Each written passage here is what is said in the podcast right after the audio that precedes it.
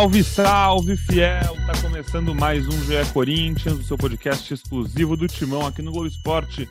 Eu sou Pedro Suaide, hoje eu tô nessa com Careca Bertaglia, Henrique Totti e Bruno Cassucci para falar do Corinthians que volta a vencer no Brasileirão. Primeira vitória no retorno, na primeira vitória desde a estreia no retorno contra o Botafogo, três rodadas seguidas com tropeços contra Havaí, Palmeiras e Fortaleza. No meio disso, uma classificação na Copa do Brasil, um empate muito importante na partida de ida da semifinal da Copa do Brasil contra o Fluminense. E agora, para seguir no G4, o único time do Brasileirão que esteve no G4 em todas as rodadas, desde a primeira até agora, quando falamos ainda na 24 é o Corinthians. O Corinthians podia ter perdido essa posição se não vencesse o jogo. Venceu o Bragantino por 1 a 0 segue em quarto com 42 pontos, mesma pontuação de Fluminense Internacional, um ponto a menos que o Flamengo, vice-líder, que tem 43 e o Corinthians oito atrás do Palmeiras. O Palmeiras segue disparado na liderança, apesar de dois empates seguidos. É, a gente vai falar um pouco aqui hoje sobre essa disputa, se o Corinthians ainda tem que pensar em título, sonhar com isso no Brasileirão. Parece bem claro que as forças estão destinadas para a Copa do Brasil, mas mais importante ou tão importante quanto isso, né, careca, já te chamando aqui para o papo, para a gente falar sobre esse jogo, falar sobre o cenário como um todo. Tão importante quanto isso é ficar ali no G4, G5, não perder isso, a gente sempre fala, o Corinthians tem que ir levando, não pode deixar desgarrar, mesmo que não, não seja o líder, como foi durante muito tempo desse Brasileirão, não pode cair, porque se cair e aí cai numa Copa do Brasil, por acaso, numa semifinal, numa final, que seja, vai ter que ficar sofrendo muito para ir para Libertadores, e a manutenção de Libertadores em anos seguidos é muito importante nesse momento que o time está passando, né? Bem-vindo. Fala, amigos. É, boa tarde. Bom estar com vocês de volta aqui no podcast. Ah, cara, acho que agora em duas competições não tem muito o que priorizar, não. É, acho que dá para jogar, ainda mais com semanas livres, né? A gente vai pensar nisso contra o São Paulo ali, é, faltando três, quatro, quatro dias para o jogo contra o Fortaleza. É, e daí talvez ali mesclar um ou dois jogadores, deixar alguns no banco, revezar mas, igual jogou ontem, time titular, e agora contra o Inter também prepara o time titular para enfrentar o Inter. É, agora não tem muito o que priorizar, não. É pé embaixo nas duas. É, o brasileiro, independente se vamos sonhar, lembra, ainda não está nas 10 rodadas que eu sempre falo. Faltando 10, 8 rodadas para a gente saber qual a briga do Corinthians. Enquanto isso, vamos jogando a Vera e tentando pontuar ao máximo. Direto de Taquera ontem, junto com mais de 36 mil torcedores, na Neoquímica Arena, estava Henrique Totti também, que passou o maior frio da sua vida como setorista até hoje, dá para cravar? Nossa, cravado, cravadíssimo, cara. Os 36 mil foram guerreiros, hein, cara. Eu desacreditei quando eu vi o, vi o público anunciado lá em Itaquera. Tinha um pessoal falando que ia ser uns um dos menores públicos da temporada. E de fato, eu cheguei lá, tava bem vazio mesmo em torno da, da arena, tava um frio do caramba, mas, mas aí o pessoal foi chegando, foi chegando bateu 36 mil, longe de ser o pior público da temporada. É, a torcida, torcida fez diferença mais uma vez, né, cara? Nesse frio, segunda-feira, nove e meia em São Paulo, cara. É, é de se enaltecer mesmo a torcida, que nem o Vitor Pereira fez. Merece parabéns, mais uma vez a torcida do Corinthians ajudando muito o time. Eu tenho uma teoria, eu acho que um jogo desses dá esse público tem muito a ver com o Corinthians esse ano ter disputado até mais longe a Copa do Brasil e a Libertadores, que tem ingresso mais caro, ingresso mais concorrido, e tem muita gente que tava afim de ir nos jogos ver esse time e não tava conseguindo, sabe? Faz sentido. E aí, pô, segunda noite, joguinho contra o Bragantino. Acho que aparece uma oportunidade para muita gente que às vezes não tava conseguindo ver, e muito legal ver o estádio sempre cheio, voltando a ser cheio. A gente já noticiou no GR recentemente que o Corinthians estuda aumentar a capacidade da Neoquímica Arena. A gente vai atualizando vocês sobre as novidades disso. E Bruno Cassucci, Henrique Totti falou da torcida mais uma vez ajudando o Corinthians. E se é para a gente seguir o roteiro de 2022, a torcida, né, Neoquímica Arena ajudando muito de um lado e do outro lado, Cássio mais uma vez salvando o Corinthians quando mais precisa, é, o Corinthians, que a gente, como a gente vai falar nesse programa, tem dificuldade de matar jogos muitas vezes. É uma, é uma coisa que acontece em várias partidas desse ano, a gente já relatou aqui.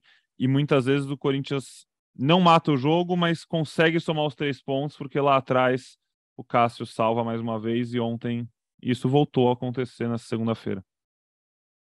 Foi isso mesmo, Pedrão. Primeiramente, um salve aí para você, para o Careca, para o Totti, para todo mundo que está ouvindo a gente. Mais uma grande atuação do Cássio, como tem sido rotineiro nesse ano, né? É meio insano a gente pensar que é, nessa temporada ainda, meses atrás, a gente discutiu se o Ivan chegaria para ser titular, é, a gente falou de ameaça para o Cássio, a gente falou, será que está acabando a era do Cássio no Corinthians? E, e ele responde com boas atuações, com, com regularidade, e aí, nesse momento de extremos que a gente vive, né? Até outro dia estavam querendo mandar o Cássio embora do Corinthians, e agora já tem gente considerando um absurdo ele não estar tá na seleção brasileira, tratando como obrigação o Tite levá-lo para a Copa do Mundo, mas é o que eu falei, né? Um pouco do reflexo do momento que a gente vive de, de dualidade de 8 ou 80.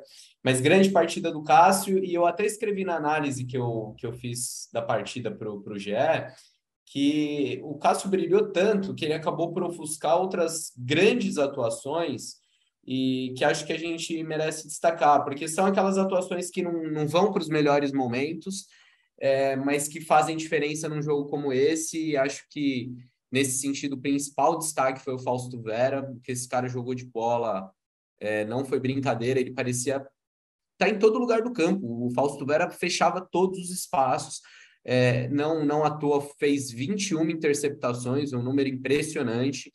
Também conseguiu ajudar na saída de bola, dando bons passes.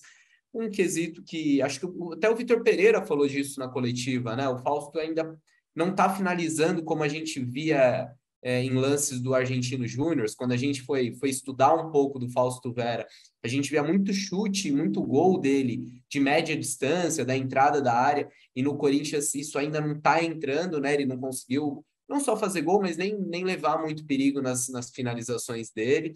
Mas partidaça dele, gostei muito do Duqueiroz também.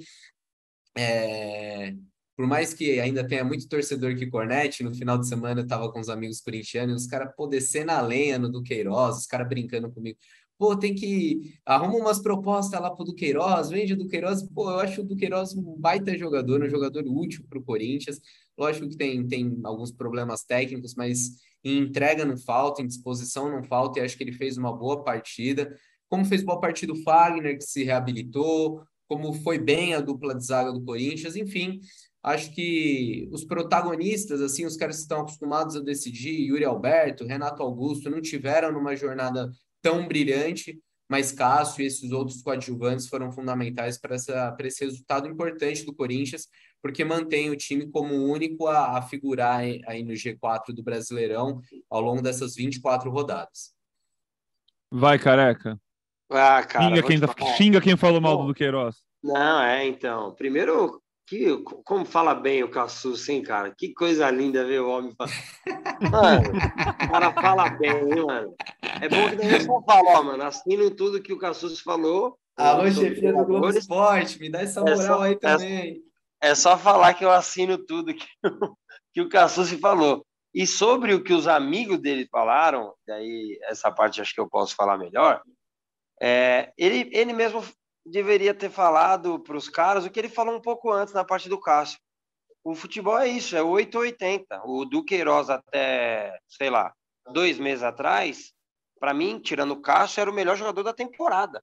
Só que daí o torcedor não aguenta ver ele fazendo dois, três jogos é, um pouco pior, jogando mal, algum jogo ou outro, um moleque de 22 anos, e já parece que já não presta mais, né? Esse é o futebol, é, ontem fez novamente um bom jogo, já ele realmente estava oscilando bastante, que também faz parte né, da idade. Mas é justamente tudo isso aí que o Cassus falou. E o Fausto, como diz, como a gente diz na várzea, o Fausto gastou a bola, mano. Ele gastou a bola, jogou, marcou, se fez presente. E por isso que foi tão difícil a gente dar um pódio do jogo de ontem. Porque, ó, pode ver, a internet inteira falou, falou vários nomes, Cassus falou vários nomes, e o Corinthians ganhou de 1 a 0 com o gol do Mosquito, que ninguém citou. Ninguém nem cita, porque ele não fez um bom jogo, mas foi 1 a 0 o gol dele. Pô, gostei, gostei dessa brincadeira do top gostei. 3. Fala aí, Totti, desculpa. Não, gostei do jogo do Mosquito, acho que foi o, o mais intenso ali, o mais vertical, assim, que é a palavra que o Vitor Pereira gosta de usar. é vezes. ele que cria aquela chance que o Yuri Alberto fura, né, pela direita também. Sim, sim. sim. Ah, ele começou bem, ele começou bem. Ah, sim, às vezes erra, né? Não, sim, aquela bola que o Du faz uma baita jogada e dá o passe para ele, ele demora seis horas e meia para achar o passe. Nossa, muito cruzamentinho nisso. rasteiro ali pela direita que não estava dando em nada, né? Sim, Insistindo naquele cruzamento baixo. Essa é jogada aí, que né? você citou do Du, careca, que coisa maravilhosa. Futebol de salão ali na, é. na é essência, é né? Tirou Mas o cara eu... da camisa. E o Roger? Eu gostei, eu gostei dessa sua brincadeira aí do top 3. É difícil para esse jogo, acho que eu quero fazer. Para mim tem que ter o Fausto, definitivamente, que tava. Cara, ele tava roubando mais que os molequinhos de bicicleta na Paulista, né? Ele não deixou passar uma. Ele, sério, toda, toda bola ele tava nela e era dele. Não tinha opção, não tinha segunda bola. É. Para mim é Se Fausto. O gol começa com ele, né? É. Fausto, Cássio e Du, para mim, acho. Sei lá. Fagner jogou bem também. Cara, o Gil então, jogou muita bola é, também ontem. Gil, é, isso aí. Ele jogou muita bola ontem. Se fosse um top 5, seria mais fácil. Bem fácil, inclusive. Mas o top 3, você vai ter que deixar fora. É, eu vou deixar fora o Gil com dor. Uma hora ele rouba uma bola lá e sai jogando. É, vira para um lado, vira para outro. Falei, Gil do céu, que é isso, cara? que você tá com fazendo? O Fábio Santos, Bom, né? Ali na, no lado saiu e deu curto no. É. Isso, saiu e deu curto no Fábio Santos. É, então, eu vou deixar o Gil de fora, vou deixar o Du, que eu acabei de elogiar, fez um baita jogo, mas vai pesar para mim na análise. Tem que finalizar melhor. eu achei que o Du deixou o falso sobrecarregado algumas vezes, hein? O Bragantino é, chegava ali chutando do... fora mas... da área. Mas Sim, mas é só, do... só um pontinho assim da, da atuação sim, dele que foi bem Mas boa. eu acho que é do posicionamento, acho que é do posicionamento mesmo, Totti. O posicionamento do time é assim no 4-1-4-1. Ah, sim, mas é, é de ficar atento, né? Porque se aquela bola do Arthur entra sim, no primeiro tempo. Sim, e, e assim, ele tem que, o auxiliar do Vitor Pereira tem que pegar ele ali e treinar a finalização, mano. Tem que pegar, uma, pegar é. essa semana aí, uns dois, três dias, acabou o treino, vem aqui, Edu.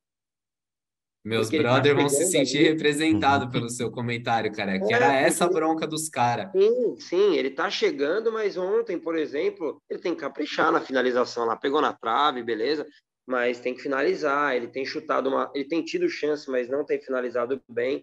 É, então eu vou deixar ele fora, vou deixar o Gil, mas jogaram muito, mas não tem como não colocar o Fagner, porque Fagner vem de jogos ruins, né, cara? E, e infelizmente teve gente já colocando em, em xeque, como a gente falou do Cássio, é, como a gente já, já falaram do Gil, e, cara, não dá para colocar em xeque o Fagner, mano. Porque tudo que ele representa, teve gente falando que ele fez de propósito para derrubar treinador, tá? Sabe? É um tipo de coisa que vale nem a pena, porque o cara já se mostrou tão profissional, são oito anos de clube, fora que nasceu no clube, né? E ontem ele merece estar no, com bronze, porque o Fausto é, prata, né? Gastou a pelota e o Cássio é aquilo que eu sempre falo, né? Cássio é lindo e você precisa ser muito inteligente para interpretar a beleza daquele homem. e o Fausto parece que está chamando a atenção do Lionel Scaloni, né? Meios de comunicação argentinos indicam que nessa próxima data FIFA, que tem convocação na próxima semana, inclusive a seleção brasileira também, né? Claro, os últimos amistosos antes da Copa do Mundo estão é, indicando que a delegação, né, a comissão técnica do, do Scaloni, técnico da Argentina, já acompanhava ele desde o Argentinos Júnior, segue acompanhando no Corinthians e que pode pintar um Fausto Vera na seleção argentina. Se o Fausto for para a Copa do Mundo, o que o Duílio vai ficar feliz não está escrito, né, Cassus? Não fica até ano que vem. Um bastidorzinho, é, a gente, eu, eu, dei uma matéria recentemente mostrando de como o Vitor Pereira é, falando num bom português, pesou na do Duílio para o Duílio contratar o Fausto Vera, como o, o, o técnico português insistiu, é, mostrou histórico dele, mostrou como ele já conseguiu valorizar outros jogadores. Mostrou o crachá dele, né, Cassúcio? O Vitor Pereira falou: Você sabe o que você está falando, irmão? Vem na minha. Exato. E nesse processo aí, o Corinthians ouviu também que, que o Scaloni estava acompanhando, que era um jogador cotado para ir para a seleção principal. Até por ter um histórico de seleção de base da Argentina, né? Ele é campeão pan-americano, ele jogou é, Olimpíada, ele ganhou pré-olímpico. Enfim, é um cara que já tem um histórico e o Corinthians tinha essa informação de que ele estava sendo monitorado. Sabe, até hoje, sabe que é difícil ele ir para a Copa do Mundo, porque são 26 convocados, ele nunca foi para a seleção principal, então é difícil pintar justo na, na lista final de quem vai para o Catar, mas o Corinthians tem muita expectativa de que a partir do ano que vem, do próximo ciclo de Copa, o Fausto seja um, um nome frequente nas convocações, e isso invariavelmente vai valorizar o jogador, vai é, vai aumentar a chance de, de, um retorno financeiro numa eventual venda do, do Vera no futuro. Boa, você fica ligado então no Gé. Globo daqui a E o Vera falou também lá na, na Zona Mista sobre isso. Falou? Conta pra gente então. Ah, falou, mas foi aquele protocolar, né? Aquele toque e me voe. Sonho, sonho de todo jogador. Se eu fizer bem aqui no Corinthians, consequentemente eu vou ser visto. É isso, então ele vai querer continuar nessa pegada. Sexto jogo como titular, né? O Cassus trouxe isso antes do jogo. Vai querer continuar nessa um pegada. outro jogador cara. do Corinthians de linha tem, tinha feito isso essa temporada, né? Foi a primeira Olha, vez que um É, jogador de na linha. temporada eu preciso até sei, checar. é. Vitor Pereira, né? com o Vitor Pereira, Essa se- desculpa. Ah, tá. Essa sequência era, era inédita mesmo, nem o Roger Guedes é poupado no. Nem o do Queiroz?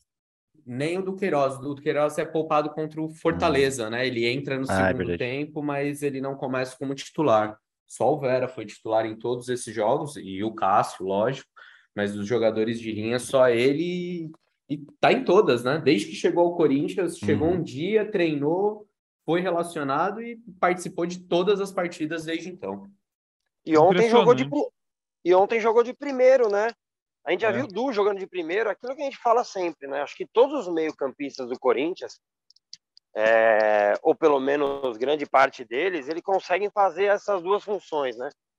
O interno, é, que ontem foram Du e Renato, e esse primeiro aí, que ontem foi o Fausto, e é aquilo que a gente fala desde o começo do ano. O Corinthians, acho que é o momento que está mais perto de ter os seus 11 ideais, né? É curioso a gente ver isso em setembro, né? Estamos virando para setembro essa semana. É a primeira vez do ano que o Corinthians, o torcedor do Corinthians tem uma ideia de um time realmente. Nem que não seja só os 11 titulares, né? Que também a gente já falou tanto esse ano aqui que não existe 11 titulares, mas tem gente que fala que a gente quer que tenha e realmente às vezes é mais fácil para entender. Mas os 14 ali, os 15, né? A gente agora tem muito claro e e um time que cada vez Ah, menos até os agora 11, hein, Pedrão? Agora tem. Ah, tem, É, tem o uma Mosquito dúvida ou falou outra. disso na assim. Zona Mista também. Ele fala do time base, né? Agora a gente vai conseguir dar sequência para um time só, coisa que a gente não estava conseguindo fazer antes.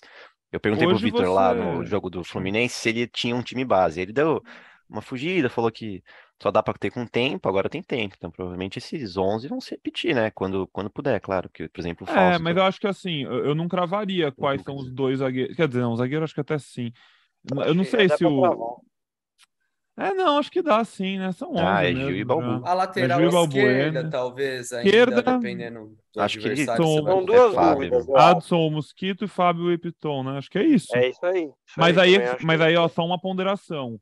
Tem que lembrar que o Maicon vai voltar de lesão, teoricamente, daqui umas duas semanas, e aí tem mais uma dúvida forte, né? Que- Pra, pra mim, sentadinho, Maicon banco? na minha opinião. Concordo. Sentadinho. Ou, Aliás, não, acho que é, acho que é uma oportunidade para a gente dar uma atualizada na situação do Maicon. A gente Boa. fez uma matéria no, no final de semana para o GE, mas eu sei que final de semana a galera tá ligada em outras coisas e nem todo mundo também conseguiu acompanhar a coletiva do Vitor Pereira, que ele falou sobre isso, né? O Maicon ainda tá com o pé imobilizado, o Maicon não consegue sequer pisar no chão ainda. Mas há uma expectativa que no final dessa semana ele vai completar já um mês de, de imobilização, um mês que ele sofreu a lesão, e que aí ele avance um pouco no tratamento, já consiga colocar o pé no chão, consiga fazer trabalhos mais intensos, e aí na outra semana, quem sabe até já comece a trabalhar com bola. Mas é muito, muito difícil, para não dizer quase impossível, que o Maicon enfrente o Fluminense no dia 15, porque não é só estar tá curado da lesão, né? Aí ele precisa readquirir ritmo de jogo, ele precisa ir para o campo, ele precisa se recondicionar fisicamente. Então, não é uma lesão fácil e não contem com o Maicon contra o Fluminense. Contem com o Juliano de volta, com o Rony, talvez até o Júnior Moraes, que é um cara que está perdendo muitos jogos, né? Um cara que jogou pouquíssimo desde a sua contratação. É, o Corinthians tem expectativa de esvaziar o DM nas próximas semanas, mas o Maicon para esse jogo do Fluminense é, é bem difícil. Com maior respeito, mas o meu tio, meu tio Nenê, falecido, já ele falava um negócio que é que se enquadra pro Júnior Moraes. Às vezes é melhor perder do que achar, amigo. Deixa ele lá. Não é que ele tá perdendo o jogo, nós que estamos ganhando, viu? Porque tava quebrando a pelota, hein, mano? Quebrando a bola o Júnior Moraes, mano. Dá para contar nos dedos boas jogadas que ele fez. Não, não dá nem para citar um jogo. É... Mas acho que Maicon faz falta para elenco, por exemplo, nós vamos falar isso do jogo, né, de, de ontem. Mas, na minha opinião, as trocas não foram boas. Mas também tem que fazer a ponderação de que não tinham muitas opções, né, ofensivas no, no banco. É, porque o Juliano acaba fazendo falta, não é titular, mas, porra, ontem entraria. É, a mesma coisa para o Adson. Então, assim, é, esses caras são importantes eles voltarem não vejo ninguém para chegar e ser titular dos que estão machucados, né? A gente até já que gerou mais dúvida realmente ia ser o Maicon, mas para mim não. Mas são importantes num grupo. É, então, quanto mais gente tiver à disposição, melhor para o Corinthians. É bom que você levantou essa pauta porque eu ia puxar ela, careca. Vitor Pereira ontem, muita gente disse que mexeu mal, disse que chamou o Bragantino, né? No fim do jogo, o Cássio faz ali o principal defesa dele na partida, uma cabeçada do Lancândido aos 44 do segundo tempo. Tem outros chutes, o Bragantino fica rondando a área do Corinthians, enfim. É, o Corinthians chamou no segundo tempo, o Vitor Pereira mexeu mal. Só que aí realmente, olha o banco. Vou ler aqui quem estava no banco e vocês me contam se o Vitor Pereira mexeu mal ou se é o que tinha mesmo. Rafael Ramos, Robson Bambu, Ramiro, Matheus Vital, Carlos Miguel, Vitor Cantilho, Bruno Mendes, Fábio Santos, Bruno Melo, Robert Renan, Xavier e Giovanni. Entraram Fábio Santos, Bruno Mendes, Cantilho, Vital e Ramiro. É... Eu não acho que o Vitor Pereira mexeu mal obrigatoriamente. Eu acho que se ele não mexesse, podia ser melhor, mas assim, se os caras estavam cansados, e vale lembrar que, ok, o Corinthians vai começar agora uma sequência sem viagens e com semanas livres. Esse foi o primeiro jogo depois de uma sequência um pouco maior de dias sem jogos, né? De cinco dias desde o jogo contra o Fluminense na última quarta.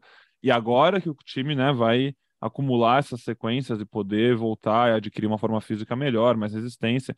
Então, assim, Renato Augusto no segundo tempo estava bem cansado, Roger Guedes também parecia bem cansado. É, tiveram que sair, obviamente a qualidade diminuiu muito quando eles saíram. E o Bragantino tinha que ir para cima, não tinha o que fazer, então também começou a colocar mais atacantes, botou ali o Alejandro, é, foi para cima. É, não sei muito se o Vitor Pereira tinha como fugir dessa. É, talvez Cantígio um pouco antes, ele entrou aos 36, ah. talvez para ter um pouco mais a bola, e sei lá, impedir o Bragantino de tentar chegar. Aí, tem poucas opções, né? O que vocês acham? A ideia do Vitor Pereira, pelo que ele falou, era botar ali é, sangue novo para voltar a fazer aquela pressão no campo de ataque que o Corinthians conseguiu fazer em boa parte do primeiro tempo, né? De subir as linhas e não deixar o Bragantino jogar. É, Ramiro e, e Vital entram com essa proposta só que aí logo depois também o Mosquito sente. E aí o Ramiro sai do meio, vai mais lá para a ponta. E o Corinthians não consegue fazer isso e o Bragantino continua sufocando, continua cruzando bola na área do Corinthians.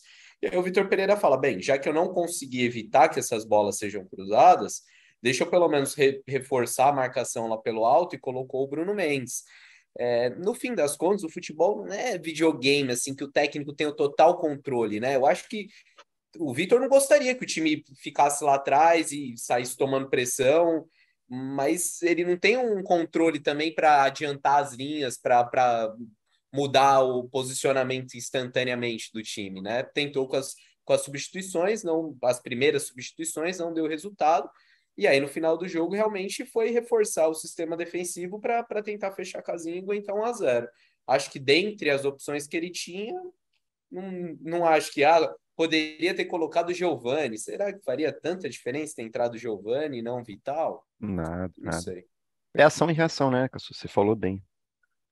Mas enfim. A minha, a minha, eu, na minha opinião, sim. O Giovani poderia fazer, não sei se melhora a função que o Vital de segurar a bola e marcar pressão. O Vital nunca marcou pressão na vida dele. É, e pelo visto não mudou muito, né? Desses jogos aí também. É, não vai ser uma característica que a gente vai falar, ó, oh, o Vital tá marcando pressão. É, mas a do Cantillo, como disse o, o Totti, para mim é a principal. Para mim é a principal. O Fausto poderia ser um pouco até, não digo nem adiantado, mas fechar com dois volantes, sair desse esquema. É, ele acabou não abrindo mão do esquema, né? Só abriu mão quando o Mosquito acabou sentindo, e daí ficou pior ainda, porque ele ficou com cara de marcação ali na direita. A substituição do Bruno Mendes, essa aí não tem o que falar, né? Essa eu concordo. É, os caras estavam espetados lá com praticamente dois centroavantes, fora o, o lateral esquerdo que ataca muito essa bola, né? O, o, o Cândido lá, não lembro, Luan Cândido. E então, assim, a do Bruno Mendes foi normal. Eu teria colocado o Cantijo antes, eu teria sim colocado o Giovanni ao invés do Vital. É, o Vital não conseguiu segurar a bola, não conseguiu driblar, na verdade não conseguiu fazer nada. Claro, não é que ó, o Giovanni ia mudar totalmente, mas eu não entendi por que, que o Giovanni foi pro final da fila, assim. O Giovanni não é. ajudou no jogo contra o Atlético Mineiro tal. É... Sei lá. Mas, assim, não é que ah, tem, tinha grandes opções, realmente, como a gente falou aqui. Só que eu acho que foi muito cedo para ele chamar o, o Bragantino. Claro, o Bragantino já iria, né? O, não precisaria do convite, o Bragantino já iria. É, só que tem um, um adendo aí, até para a gente dar uma, aquela defendida no, no Vitor Pereira. O Corinthians teve chance de matar o jogo antes, né? O Corinthians teve chances, uhum. o Corinthians teve bola na cara do gol lá, fora do primeiro tempo, como o Cassus disse, vários cruzamentos ali pela direita. O próprio o placar, Ramiro, careca. Ramiro, Ramiro ele é entrou aos 28 e aos 33 ele dá né? aquele chute de fora da área ali que se entra o VP é gênio, pô. É, Yuri não, Alberto, do, uma bola esticada, Alberto, teve do Queiroz na trave. Exato, essas aí mesmo. Mas tá bom, mano, tá bom. É, aquilo que a gente tinha falado contra o Atlético Goianiense, né? O Corinthians é assim mesmo. E a gente sofre um pouco, mas quando não dá nada errado, não toma o gol, aí dá até um gostinho melhor, assim. Tenho certeza que o torcedor ontem esse que passou um frio do caramba, né? Eu acabei não indo no jogo. Esse que passou um frio danado, ficou ali apreensivo os últimos minutos, mas eu vi que a cada bola que o Corinthians tirava, o Cássio defendia, a torcida vibrava como se fosse um gol. E a gente gosta mesmo disso aí. Vitória importantíssima, né, cara? É, para classificação, né? O Inter já tinha acabado de ganhar o jogo das oito horas. E quando você tem uma semana de trabalho se você vem com uma semana com uma derrota ou um possível empate ontem no final, é uma semana que não tem tanta paz assim, né? É, vocês sabem melhor que eu, ali setorista, vocês sabem como que é o dia a dia. Quando tem uma semana cheia e vem de uma vitória, ela rende mais, né? Do que ter uma pressão desnecessária. Imagine quando a gente toma um gol ali, sei lá, 47 minutos, a gente ia questionar ainda mais o Vitor Pereira, é, talvez se algum zagueiro, por exemplo, o Bruno Mendes, o Luan atropela ele, o Luan Cândido, né? Será que se sai o gol, a gente vai falar, pô, Bruno Mendes entrou só para isso e não conseguiu, então que bom que essa semana de treinamento vem acompanhada de uma vitória. Espero que na próxima também seja assim. É fundamental, né, careca? Porque a gente até ouve que tem muito técnico que não gosta de semana livre porque aí não tem desculpa. E Agora facilita para quem gosta, para quem o Vitor parece gostar, na coletiva ele até ficou faz uma cara muito engraçada de surpresa, assim, que não sabe, parece que não sabe o que fazer quando tem cinco dias para o próximo jogo, que teoricamente é uma coisa super normal. Fábio Santos também fala que nem lembrava o último fim de semana que tinha ficado com família um dia, enfim. É, o calendário do futebol brasileiro não é para amadores, o calendário do futebol como um todo nessa temporada de Copa do Mundo não é para amadores. É, a gente estava falando das mudanças do Vitor Pereira nesse jogo, e uma delas, a primeira, inclusive, foi o Fábio Santos, que entrou no lugar do Piton, que sentiu no fim do primeiro tempo. E o Fábio Santos, lembra no Cassucci? A gente pode falar um pouquinho sobre ele, porque eu vou querer ouvir a opinião do Careca, acima de tudo. Mas o Fábio Santos acaba o contrato dele agora no fim de 2022, e ele já jogou no ar, ali no Bem Amigos, depois do jogo. Tomara que eu possa ficar, quer ficar, e tem conversa, né? É isso, a gente não, não falou no último episódio, porque a notícia a gente publicou depois, né? Mas Fábio Santos já, já abriu conversas com a diretoria do Corinthians, já tiveram um, um primeiro contato ali para, pô, você quer ficar, como tá, tá afim, a gente quer ficar com você, em qual condição seria, não, não discutiram todos os pormenores, mas já tem uma negociação em andamento e um interesse mútuo de renovação de contrato. Fábio Santos completa 37 anos esse mês e já tinha falado que ou ele renova com o Corinthians ou ele vai se aposentar, não vai procurar outro clube, não, não tem interesse em defender outro time que não seja o Corinthians. E, e voltou a falar disso agora é, no Bem Amigos, né, né depois do jogo é, contra o Bragantino. Falou que tomara, que até defendeu né, os veteranos, falou que muita gente faz análise só olhando para a idade e que o Corinthians tem jogadores experientes que estão rendendo, que independentemente de idade estão dando sua contribuição para o time. E eu concordo. Fábio Santos, apesar dessa idade, não machucou nessa temporada, está sendo regular. Esse rodízio com o Lucas Piton fez muito bem para ele, né? E é um dos seis jogadores aí que estão em fim de contrato com o Corinthians. É, lógico, o Careca vai falar do, do Fábio Santos, vai falar o que ele acha, mas é bom a gente já colocar os outros no balaio e ele dar o pitaco dele. Então tem o Robson Bambu, que está no fim de empréstimo, está cedido pelo Nice. Tem o Bruno Melo, também emprestado esse pelo Fortaleza. O Maicon, que está é, cedido pelo Shakhtar e aí é uma situação mais indefinida, né? Porque a gente não sabe se a guerra da Rússia contra a Ucrânia vai continuar, é, se ele teria liberação por mais um tempo para prorrogar esse vínculo. Ramiro, é, também em fim de contrato, e o Xavier, o Xavier um, um pouquinho a mais de contrato, o contrato dele não acaba em dezembro, acaba em janeiro, mas também já está na reta final, já pode até assinar com outro clube. Então me diz, careca, desses seis aí que eu falei, com qual que você, com quais deles você renovaria? Então, cara, puta, esse negócio do Fábio Santos é difícil. Eu, eu não tenho uma opinião 100% formada, mas também não vou ficar no muro. Vou deixar ele por último, que começa agora, porque eu não renovaria com nenhum outro. Não renovaria com nenhum dos outros. Então, não precisa explicar cada um, né? Só o Maicon, óbvio, se puder ficar ah, melhor é, é que o Maicon foge do Corinthians, né? Sim. A situação. Mas os outros eu não renovaria. O Robson Bambu não preciso nem falar, né? Os programas que eu fiz aqui já explicam por si só. O Ramiro, eu já achei ele bem importante em outras situações, mas não tem porque se renovar um contrato de um jogador que ficou um ano fora e voltou agora e nem sei se ele seria a primeira opção, né? 30 tem alguns anos já, fora. Quase. Não, e tem o Paulinho fora, né, que vai estar na próxima temporada, joga nessa função. É, querendo ou não, tem o Rony, que é mais barato e é da base. Isso falando só dos reservas, né? É, então, não vejo por que renovar com o Ramiro. Sobre o Fábio, assim, é... quando renovou. Careca tá com medo de se queimar com o amigo não, não, dele, hein? Não, não, nem, é, nem tenho o prazer de ser amigo dele falo prazer porque todo mundo que eu conheço que tem uma relação com ele, eu tive uma uma vez uma resenha aqui de futebol, gente boníssima, não sou amigo dele, mas assim, quando eu coloco em dúvida, é por quê, Pedrão? Vou explicar. Se o Corinthians tivesse condições de trazer um lateral esquerdo, por exemplo, um cara de 27, 28 anos, consagrado tal, é, eu não renovaria com o Fábio.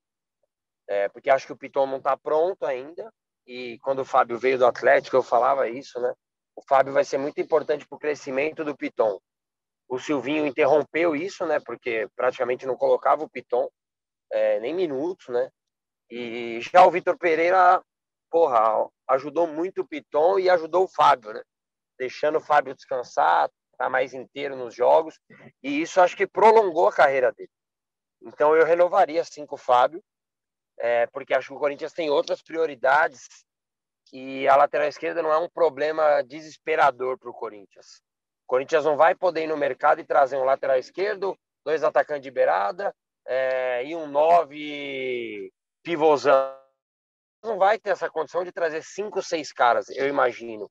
Então, assim, se, dessas cinco posições que eu acho que é importante para o elenco, qual que é a menos vai me preocupa? Mano, a lateral esquerda. Eu acho que é a prioridade maior é num cara de beirada, é um cara para pensar mais o jogo, é um atacante. Então, assim, eu não preciso gastar esse cartucho tendo um moleque da base que está em evolução, que é o Piton, e tendo um cara que já tem uma certa idade, mas, pô, conseguiu jogar menos jogos, mas consegui, conseguiu ser intenso, é muito identificado com o clube, é um cara que se cuida, um, um cara que é bom também para o dia a dia do, do clube. E isso eu considero importantíssimo. Então eu renovaria assim com o Fábio e acredito que seriam umas condições. Tipo, o Fábio não ganha mais aquele salário que quando ele ganhava, quando ele era um jogador consagrado, jogador cobiçado. Então acho que hoje você consegue negociar um valor mais acessível, é, não gastar tanto e ter dois laterais esquerdos de qualidade. Eu renovaria assim com o Fábio. Eu discordo, hein?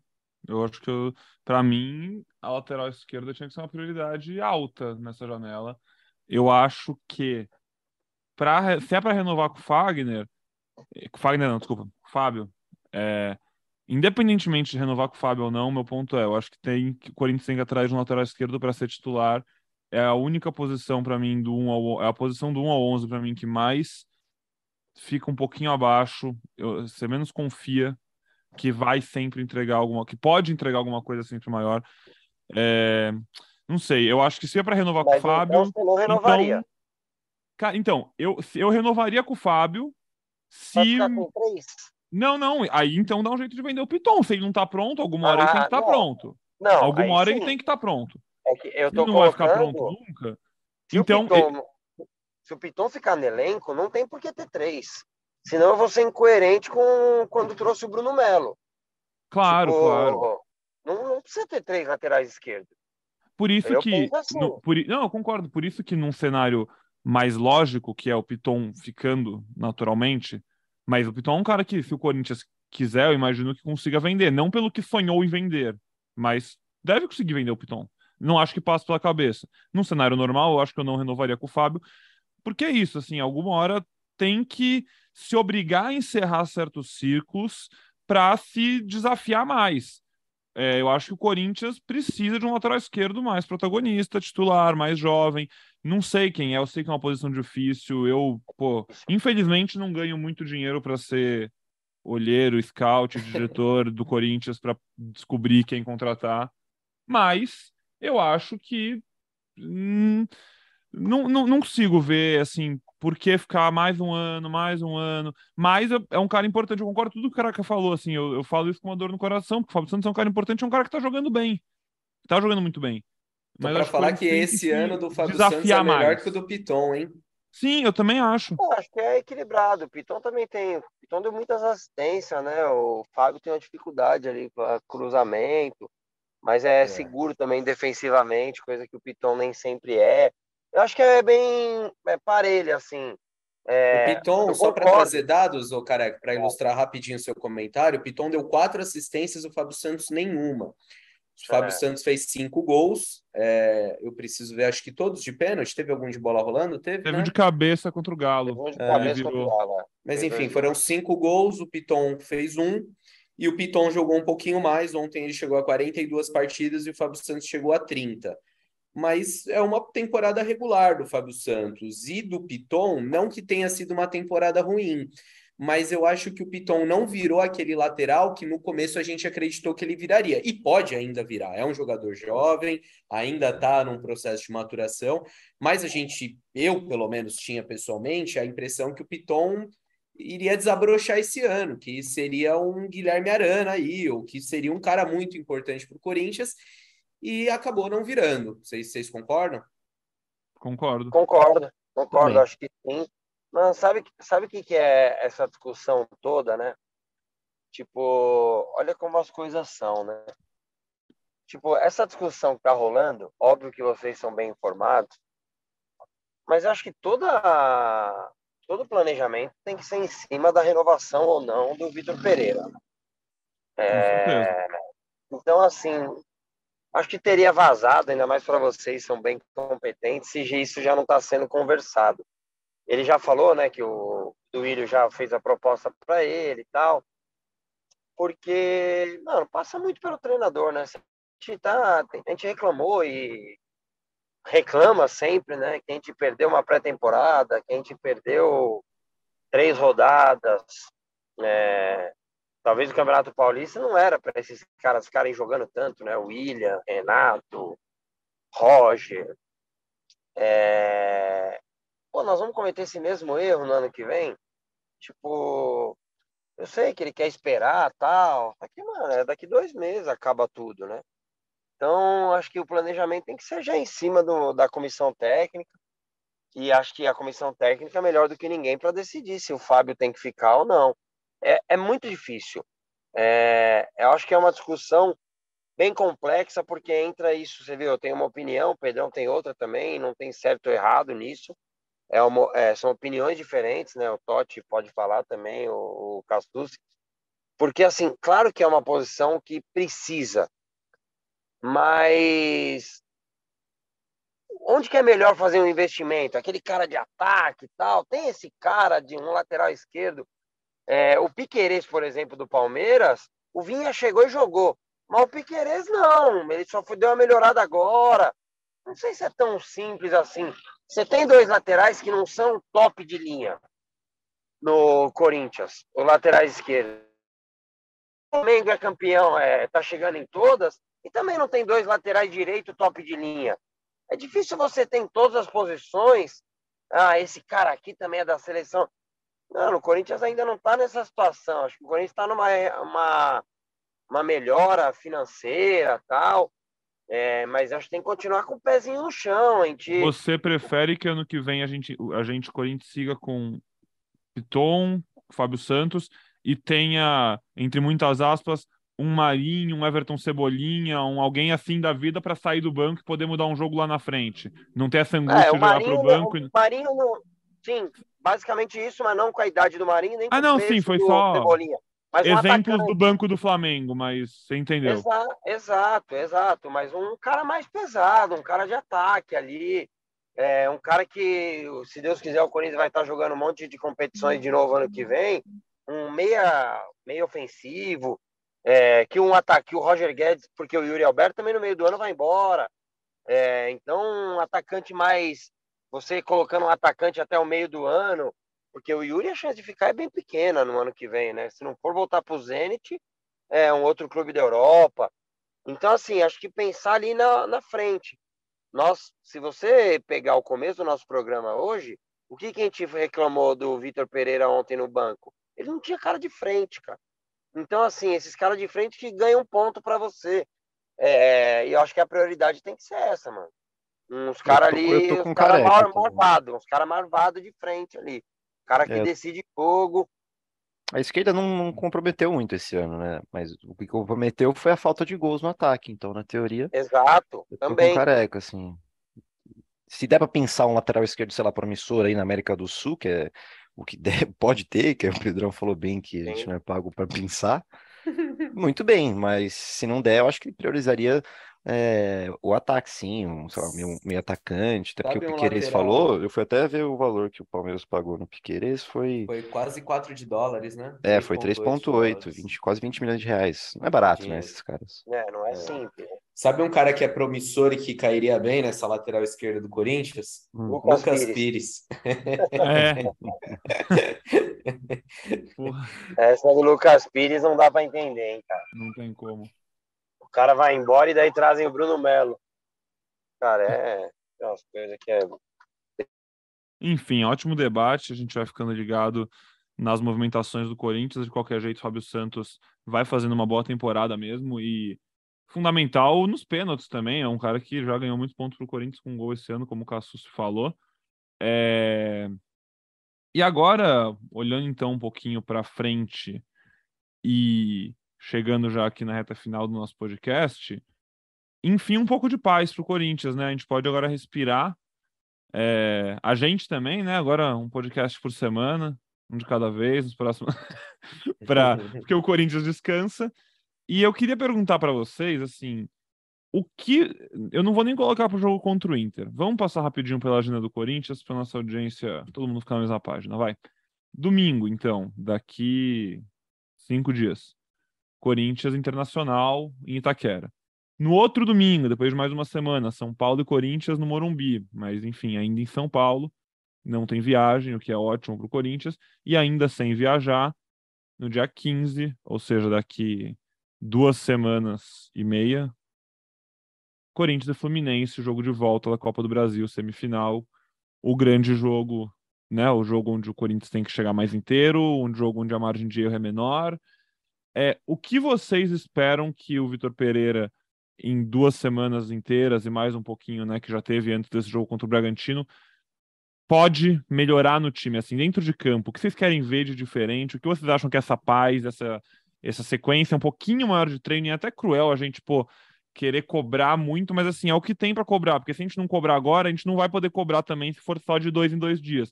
É a maior sequência, é o ponto fora da curva nos últimos meses, e é bom porque é logo antes de um jogo muito importante. É, é, são com duelos muito difíceis no meio pelo Brasileirão, Inter e São Paulo, dois jogos com uma rivalidade muito forte para o corintiano.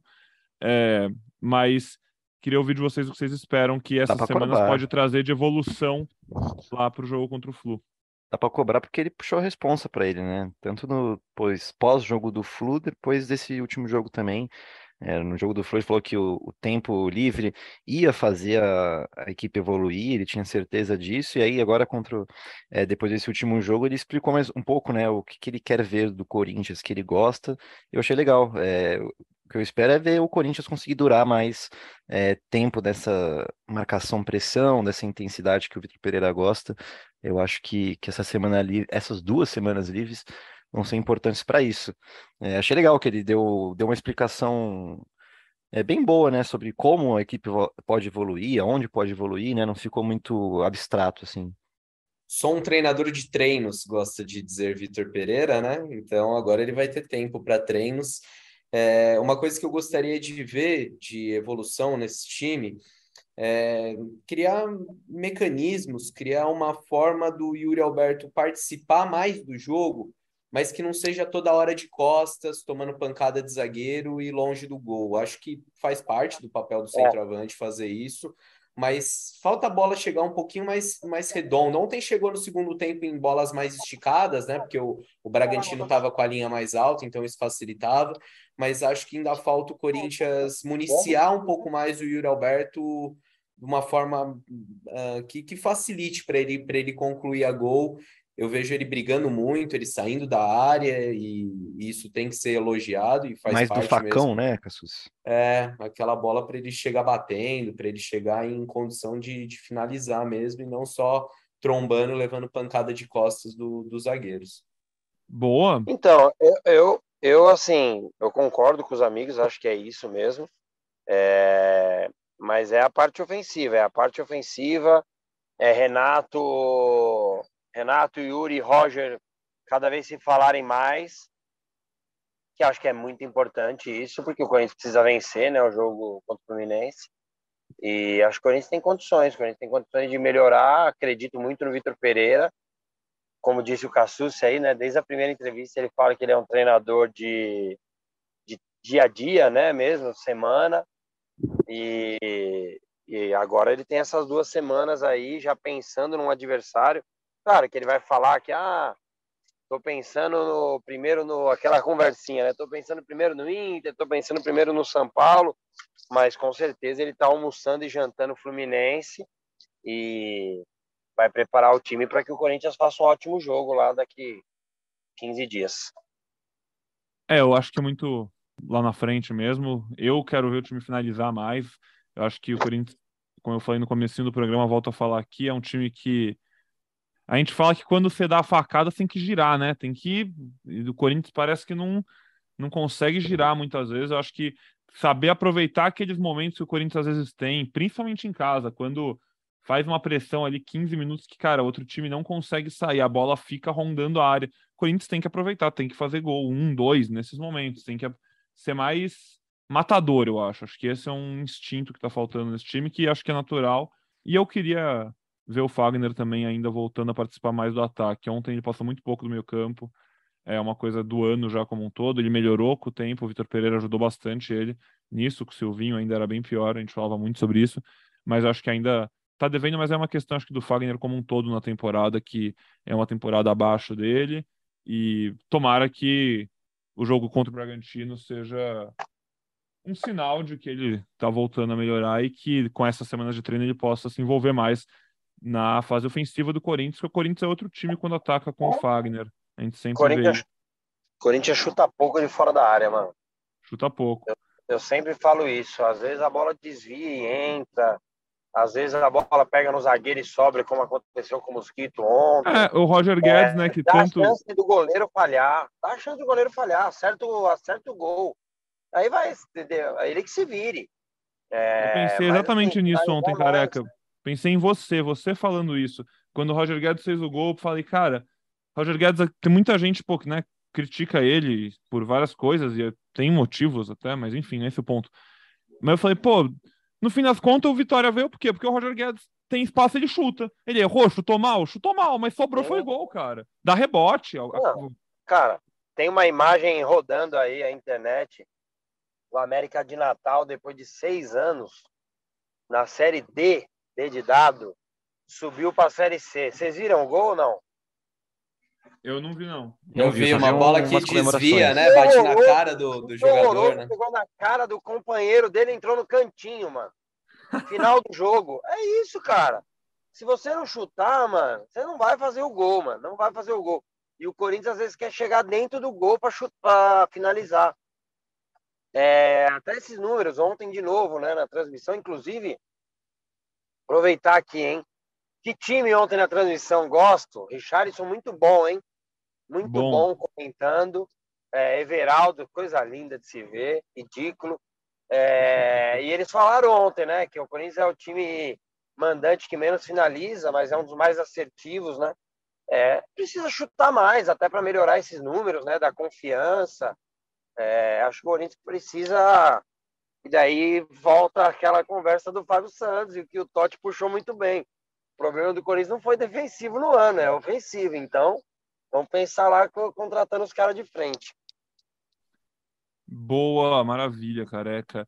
Antes de passar aqui então para a última rodada dos meus amigos, se alguém tem mais alguma coisa para adicionar, fazer nosso serviço, falar das Minas que a gente voltou agora, a temporada do futebol feminino voltou, e o Corinthians nesse último fim de semana, cara, que jogo, na verdade, que semana como um todo, porque atualmente o calendário do futebol feminino está dividido entre Paulistão e Brasileirão. Corinthians já tinha eliminado o Real Brasília no Brasileirão, nas quartas de final, venceu fora, venceu em casa. E aí, na semifinal, o Corinthians, que esse ano se classificou em quarto da fase de grupos, né, na primeira fase do Brasileirão Feminino, encarou o Palmeiras, que foi o líder, o grande time dessa primeira fase, e na partida de ida, derby na Neoquímica Arena, no sábado, vitória por 2 a 1 do Corinthians, é, com direito a golaço, jogo muito bom, vale a pena se não viu os gols procurar, vai ver também. E aí, quarta-feira, amanhã, né? A gente tá gravando aqui na terça. Não, desculpa, quarta da semana que vem. Quarta-feira da semana que vem. O Corinthians visita o São Paulo no dia 7 de setembro, pelo Paulistão. E no sábado, dia 10, é... visita o Palmeiras para decidir a vaga na final do Brasileirão. O Corinthians joga pelo empate, venceu a ida, como eu falei. Jogo muito importante. É... O Arthur Elias a comissão tem agora também uma semaninha para treinar para essa sequência de dois clássicos. E, enfim, semana muito importante. O Corinthians que perdeu da Ferroviária no Paulistão também precisa voltar a ganhar, quer ganhar muito do São Paulo, os dois jogos fora de casa. A gente vai deixando atualizado por dentro de tudo lá no Globo barra Corinthians. Você também vê o que está acontecendo com as Minas, fica por dentro dos jogos, dos resultados, e assim vamos indo. Meninos, é... comentários finais, alguma algo além, alguma despedida, algum sei lá, uma impressão. Vale a gente dar uma moral para a molecada do Sub-20, né? Ganhou do Flamengo aí 1x0 na primeira semifinal do Brasileirão da categoria. Domingo que vem é, tem o jogo de volta, o Corinthians comandado pelo Zidanilo. E a gente está de olho aí nos tá próximos cabeludo, dias. Hein? É, então, meteu um tratamento ali, né, careca? Roger Guedes está ajudando ele. Isso, hein, mano? Eu não tenho dinheiro para isso também, agora já acostumei. Imagina, apareço com um topete. Mas o cara tem ninguém, mano. O Everton Ribeiro tá com um telhado novo, coisa linda também, o Everton Ribeiro. O Danilo já tá até penteando, cara. Que isso, mano.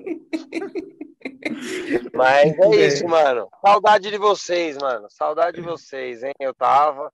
Foi bom o podcast aqui na resenha. E. Mano, tem tanta gente pedindo salve, mano. É... Só que um cara mandou hoje pra mim ele, ele sempre comenta os nossos, eu não sei se é trollagem ou não, porque ele nunca tinha citado nada, mas ele mandou. Manda um abraço pra rapaziada aqui da Nigéria. cara, se você estiver na Nigéria, onde mano, o salve tá mandado. Só que ele nunca tinha comentado nada, mano. Ah, às vezes é a Vila Nigéria também, a gente não sabe que existe, né? Vai é. saber. É. ou ele é piloto de avião, sei lá, hoje ele tá na Nigéria, daqui a pouco ele tá no Afeganistão. Sei lá, mano, mas tá mandado salve pra Nigéria. Fiel Nigéria, coisa linda, hein, cara. Fiel Nigéria e... deve ter ficado feliz ontem. Deve ser. Quanto será o fuso? Alguém pode ver aí? Nossa, Enquanto eu mando o salve Vou pro procurar. Rodolfo. O Rodolfo, que, mano, marca a gente direto lá no Twitter. Marca mais que o Ralph na fase boa. É... um abraço pro Rodolfo. Um salve, é isso, Rodolfo. Um abraço para todos os corintianos aí que estão é. sempre ouvindo a gente, passando feedback positivo, negativo. A gente é muito feliz em fazer o podcast para vocês. E a gente leva em consideração todos os feedbacks, viu? Inclusive, Todo. muita gente mandou mensagem falando: pô, sentimos falta do podcast gravado, né? Que o nosso último podcast foi ali a live que a gente fez pós-jogo do Fluminense. É até legal a gente ter essa troca com, com os nossos ouvintes. É, é, um formato novo que está sendo testado aqui pela casa. Boa. É, todos os comentários de vocês a gente passa também para a nossa chefia. É, então, continuem mandando sugestões, continuem é, passando esse feedback mesmo, seja positivo, seja para criticar, para cornetar alguma coisa que vocês não gostem, porque o podcast é feito para vocês e e é, é legal mesmo escutá-los. Então, sempre que puder, manda lá no Twitter, acho que é o nosso principal canal de comunicação. E até, até lembrando, né? Em breve a gente abre aí um programa com, com participação dos ouvintes de novo. Já faz um tempo que a gente não faz isso. É sempre muito bom ter esse contato com todo mundo que ouve, que acompanha, que gosta de estar com a gente. Você vê como tem, como é bom ter o Cassus, né? eu falo de um jeito, ele fala já de um jeito tão bonito, cara. Coisa linda, mas é isso aí, é isso aí mesmo. Podem passar feedback, ideias, e a gente é, fica muito feliz de falar com todos vocês e saber que tem tanta gente em tanto lugar do mundo acompanhando o Corinthians através do nosso podcast. Quem viu o jogo ontem do Corinthians na Nigéria, então, viu quatro horas para frente, né? Então, o jogo começou nove e meia, dez, onze, meia-noite. O jogo começou uma e meia da manhã ali. Olha aí. Então o cara devia estar na Nigéria mesmo. O cara deve estar na Nigéria aí. mesmo, porque ele falou: acordei cedinho para ver o jogo. cara, mano, eu tô procurando. Sensacional. Mano. Nem e dormiu, é. Não, toma um. Não, não vou falar. Um energético. Toma um café, mano. Café, café, café. Aí vê o Corinthians. E... Ah, então foi bom. Ele já ficou animado, porque o primeiro tempo Corinthians foi muito bem, né? A gente acho que ficou faltando falar isso. O Corinthians jogou bem o jogo, né? Sofreu ali realmente, mas o Corinthians fez um bom jogo, principalmente no primeiro tempo, né? Eu acho que se tinha alguma coisa pro Bragantino comemorar no intervalo, é que só tava 1 a 0. Verdade. O Cassucci citou o sub-20. Só passar aqui também para vocês, então, o Corinthians né, tá na semifinal, venceu o Flamengo por 1 a 0 A partida de volta é no domingo, dia 4, lá no Rio de Janeiro. Também o Corinthians joga por um empate para ir para a final. A final, provavelmente contra o Palmeiras. Palmeiras fez 5 a 2 no Atlético Paranaense. Joga a partida de volta nessa quinta-feira. É um dos times do Hendrick. E, enfim, quem sabe tem derby aí no, no Brasileirão Feminino, na semifinal. Quem sabe não tem um derby na final do Brasileirão Sub-20. Veremos. Você fica ligado aí e sempre oh, pode torcer. Achei um dos feedback aqui, Daniel Mescoloto, obrigado. E tem uma bandeirinha Brasil e Estados Unidos, às vezes o cara também está lá nos Estados Unidos, está sempre ouvindo o nosso podcast. Então, obrigado aí por, por ter mandado a mensagem. E a gente é, gosta muito, mesmo quando é algo que não deu certo, a gente procura melhorar, como foi aqui quando mandaram é, que sentiam falta de a gente falar do sub-20, do feminino. Hoje a gente passou, né? também por isso. E eu não tenho as palavras tão bonitas quanto Cassucci, mas a gente faz o programa para vocês. Então, que vocês estiverem achando aí, vão mandando que a gente vai corrigindo, vai melhorando para que fique cada vez mais prazeroso para a gente fazer e para vocês ouvirem. É isso. E para a gente encerrar aqui, ó, careca, falei que hum. derby no feminino, possivelmente um derby na final do sub-20. Você topava um derbyzinho na Supercopa do ano que vem? Ah, com certeza. Não, não, não, não, não, não, não. É melhor que eles percam, né, mano? Melhor que eles percam. Não, o melhor o Corinthians ganhar a Copa do Brasil e o Palmeiras Brasileirão. O Corinthians não ganhar nada e o Palmeiras Não, também. não, mas eu tô contando a gente ganhar a Copa do Brasil e eles não ganharem nada. Ah, Vamos tá. Ver essa ah, próxima rodada. O Flamengo, tem, o Flamengo tem uma molezinha, o Flamengo tem uma molezinha, Ceará no Maracanã, gente saindo pelo ladrão. E o, o Palmeiras tem um jogo complicado contra o Red Bull, que não ganha quatro jogos, jogo em Bragança é, no meio de um jogo, no meio do mata-mata, né, contra o Atlético Paranaense. Se Deus quiser, hoje vai fazer uns 3 a 0 já. E então, mano, vai que se vira 7, o Corinthians ganha do Inter, já vira 5, e daí todo mundo entra no balaio aí, mano. Boa. É disso que o Jé Corinthians precisa, otimismo. Boa. É, amigos, um beijo então. Careca, abração, até a próxima. A seja do seu tchau. Não, eu me desconectei aqui por um segundo, minha internet caiu, não me perdi. Mas se não, deem aí seus tchau, seus abraços finais e a gente vai encerrando por aqui. Um abraço, galera, para todos que nos ouvem. Também para a Aninha, que a gente matou a saudade dela é, numa visita aí nessa segunda-feira e logo vai estar de volta aqui ao podcast e a cobertura do Corinthians. E é nóis. Até a próxima. Até a próxima. Até a próxima, Totti. É nóis, amigos. Destaque para o clima londrino em Itaquera ontem, no dia do anúncio do William lá no Furno. Aquele abraço. Chupa CBF. Colocou o jogo nove e meia da noite numa segunda-feira. 36 mil corintianos. Chupa! Acho que vou deixando aqui então meu abraço para todo mundo. Obrigado pela audiência em mais um Gé Corinthians, pela companhia em mais um episódio. A gente volta semana que vem. Até lá!